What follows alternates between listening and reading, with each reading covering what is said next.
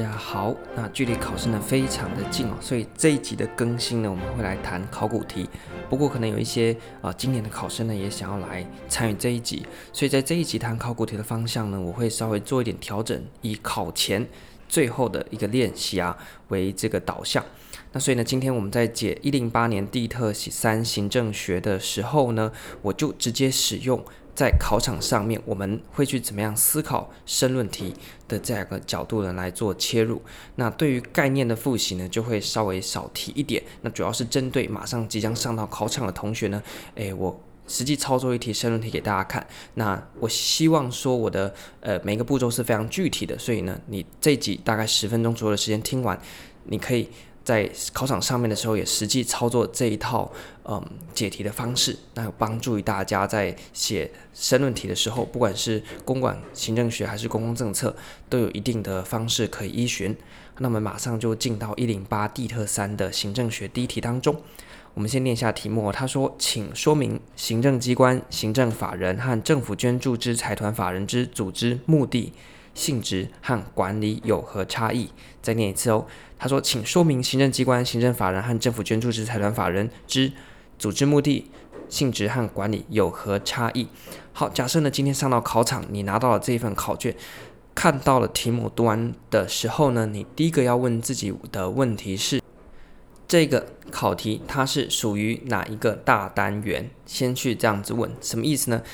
就是今天啊，我们这个假设我们的解题雷达开始扫描。今天我们的罗盘上面呢，雷达侦测到一个东西了。那我们要先去区辨说这个东西到底是不是我们的敌人，然后它到底是长的是圆是扁嘛？所以今天看到题目第一件事情，不要慌张，不要开始想去解它，先问自己这是哪一个单元的题目。这题他在问行政机关、行政法人和政府捐助的财团法人的比较。如果是我的话，我会把它归在呃组织管理的单元里面，涉及到我国呃组织的部分。好，那所以第一个我先把它抓出来，它是在组织管理的单元，然后呢，里面有一些细节叫做我国的组织。那当然你的参考书可能会有不一样的呃编排方式啊，但是这是我的编排方式。那你可以用你的编排方式，就是你参考书里面的那个章节。好，那想完之后你就开始调脑海中的资料。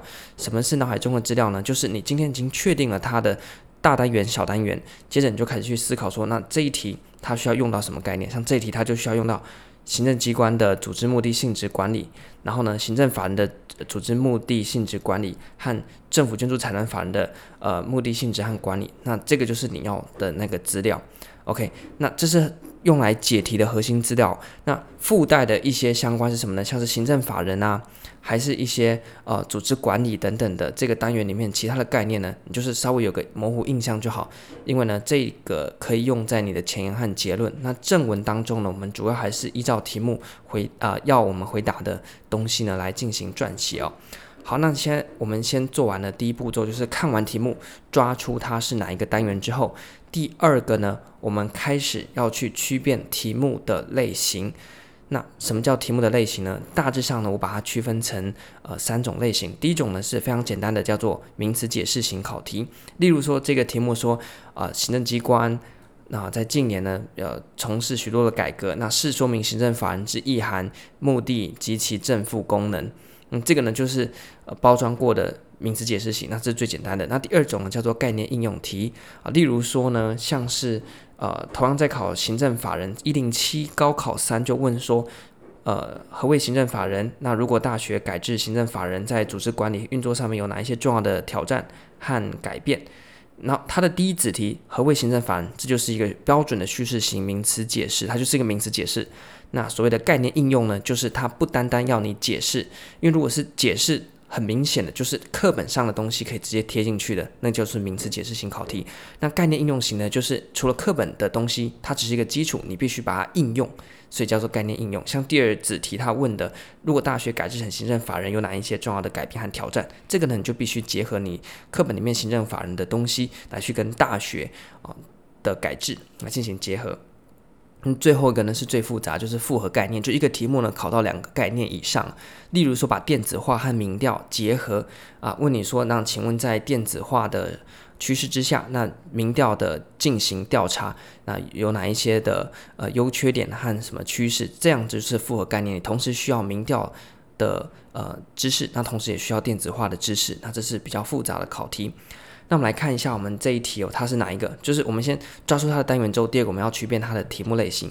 这一题呢，他说，请说明行政机关行政法人和政府捐助财团法人的组织目的、性质和管理有何差异？OK，那所以这一题呢，我基本上会把它定义成还是名词解释型的考题，因为它就是要分别的去。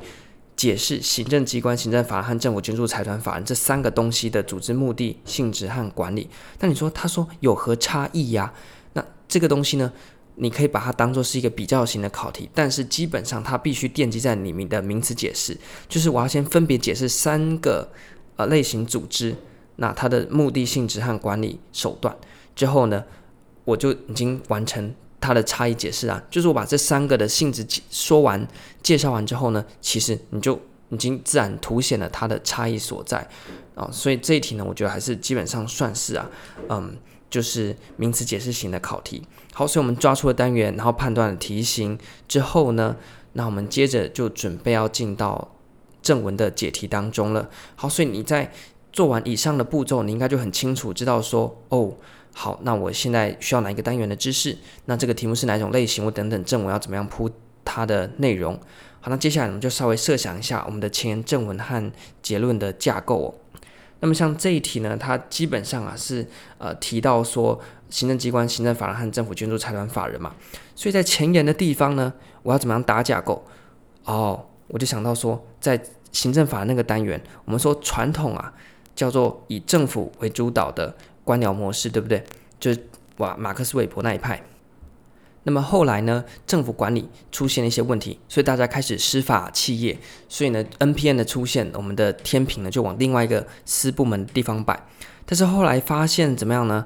发现说哦，政府单独处理，民间的那些企业也好，或者是民间团体也好，单独处理都有它的问题，所以我们最后。针对某一些性质特别，就是行政法人法第二条的那一些，像是不由全民提、不由民间提供、不由政府主导、公权力性质比较低，但他重视专业和本意考量的东西，我们就把它在中间成立一个行政法人。一方面，它有引进私部门的管理技术；一方面，它有与政府距离一臂之遥。哦，那我刚刚讲这个东西呢，就可以放在你的前言。所以在前当中，你叙事的是一个趋势。从过去由政府主导，那接着呢，在 NPN 的时代是由这个呃民间主导，那到现在呢，出现了一个叫做行政法人啊、来综合啊、两者可能啊这个单独处理可能会遇到问题。那刚好呢，你的前把这个趋势讲完之后呢，也带出了这一题所要考的三个概念，叫做行政机关、行政法人和政府捐助的财团法人。好，前结束。正文的地方呢，我们就要根据题目，因为这题是叙述型名词解释，所以呢，我们在正文的列标列点上面就是根据名词解释的方式去列。这题它要求你说明组织目的、性质和管理，所以呢，我在列标列点的时候呢，就会考虑括号一组织目的底下呢，分别就行政机关、行政法人和政府捐助的财团法人，把它呢。写出他在组织目的啊的一些内容，例如行政机关当然就主要的负责啊我们一般的公务的事情嘛，就是政府的事务。那么行政法人呢，他就像刚刚讲到，他是有某一些呃专业性的，或者是有一些嗯、就是盈利性的考量啊，在这个部分。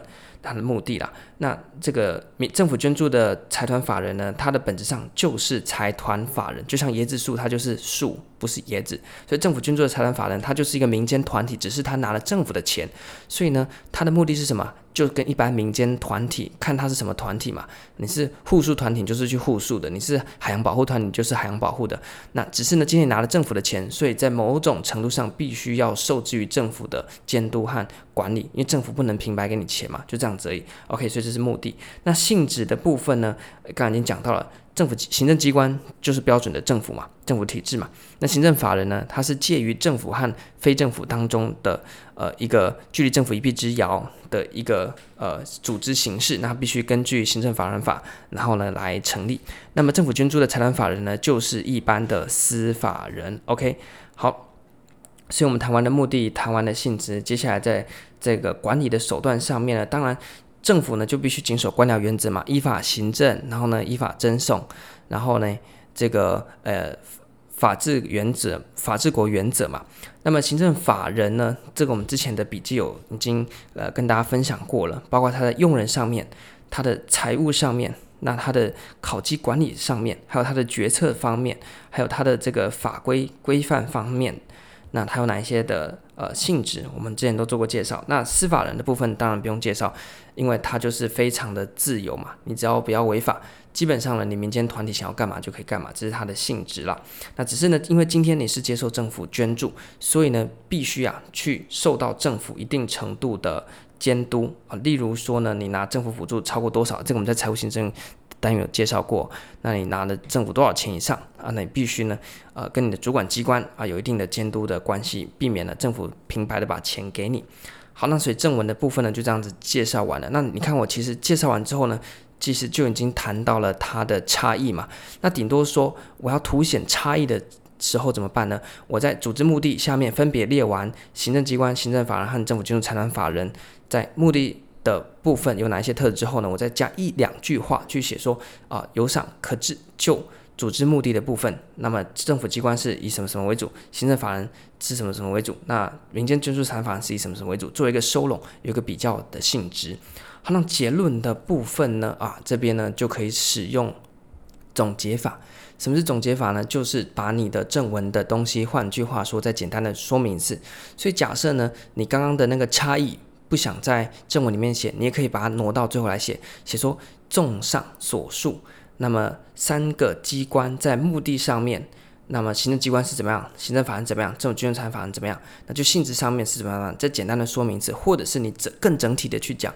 例如说，综上所述，行政机关啊、在目的性质和管理上面啊、就是呢，受到法律规范最严格的。然后呢，这个以公众为目标的。那么相反的，在私法人就是财团法人的上面，它是最为自由的。那只有在啊接受政府补助的部分呢，必须受到相关的监督。那行政法人只是介于其中这样子的一个呃总结。那也可以就是把你的正文进行一个收拢，同时呢去回应到题目所谓的差异的部分。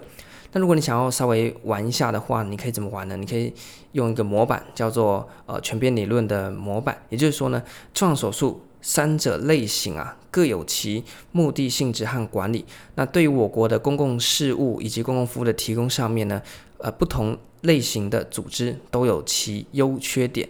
为我国呢，在这个各各方面啊，复杂的这些行政或者是公共服务的事务上面呢，呃，并没有说一定要由政府提供，或一定要民间的财团法人提供，或者行政法人提供最好，而必须是。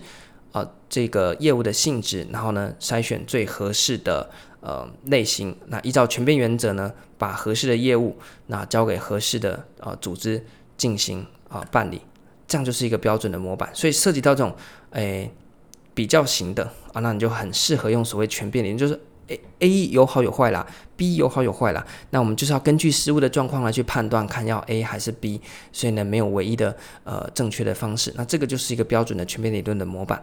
那所以呢，这一题呢，我们就可以解题呢，解到这一边。那最后呢，还要记得哦，在考题上面，你把它写完之后，记得做最后的检查，包含错别字，包含了你的文法有没有错误，或者是你写很快的时候呢，可能会漏字，像我有时候就会漏字，或者是呢，这个写错字啊，像是嗯，行政法人就写成行刑法人啊，或者是政政法人之类的，因为有时候想太快。我这个我手写我口啊，有时候呢口动得很快，手就写不快，所以检查非常重要。好，所以呢这一集赶快讲到这边，再重新帮大家梳理一次，你在这一次考试考场上拿到考卷的时候该做什么事情呢？第一个，不要紧张，看完题目先去想这是哪一个大单元，大单元底下哪一个内容，那这个内容里面有什么内有什么细节？那也许呢你没办法想很多没关系，你想多少算多少，这是你等一下，好像今天我说题目。拿到说哦，炒饭，好，你就要说哦，这个是饭类的料理啦。那它有哪一些内容呢？饭类的料理里面的炒饭哦，需要蛋，需要米，然后呢需要火腿，然后什么东西，然后你就去你的冰箱里面把这些东西调出来啊。例如说呢。可能在青菜区啊，你就去找。假设你这要有高丽菜，就去把高丽菜找出来。然后呢，肉品区呢，你就说哦，我要火腿，我就去把火腿找出来。所以呢，看到题目的时候，先区分它是哪个大单元，然后呢，它是大单元下的哪个小单元，把那个小单元你所知的知识全部调出来。还有围绕着这个大单元相关的知识，也稍微想一下，等等呢，方便呢你在作答的时候可以拿来呃运用。那第二个呢，你要判断一下它是什么样的题型，是名词解释型，是概念应用型，还是啊、复合概念型。那接着你要开始搭架构。搭架构就在脑袋中想，你前言的时候要用什么样的素材来组合？那正文呢，比较没有什么发挥性，就是根据题目的要求去写。那结论的地方你也可以稍微想一下哦，你可以怎么样去做？大概想一下就好了。所以那个结构出来了之后呢，你就开始灌浆啊。例如说把钢骨打好了，那我开始灌水泥。这些水泥就是你刚刚想到的素材。例如我刚刚觉得我前言的地方要用个背景法来写，那所以呢，我就呃用一个趋势的方式。把行政法人、民间的组织和行政法人，呃，就把行政机关，然后呢，民间法人还有行政法人呢，稍微讲解一下。那这是我的技巧。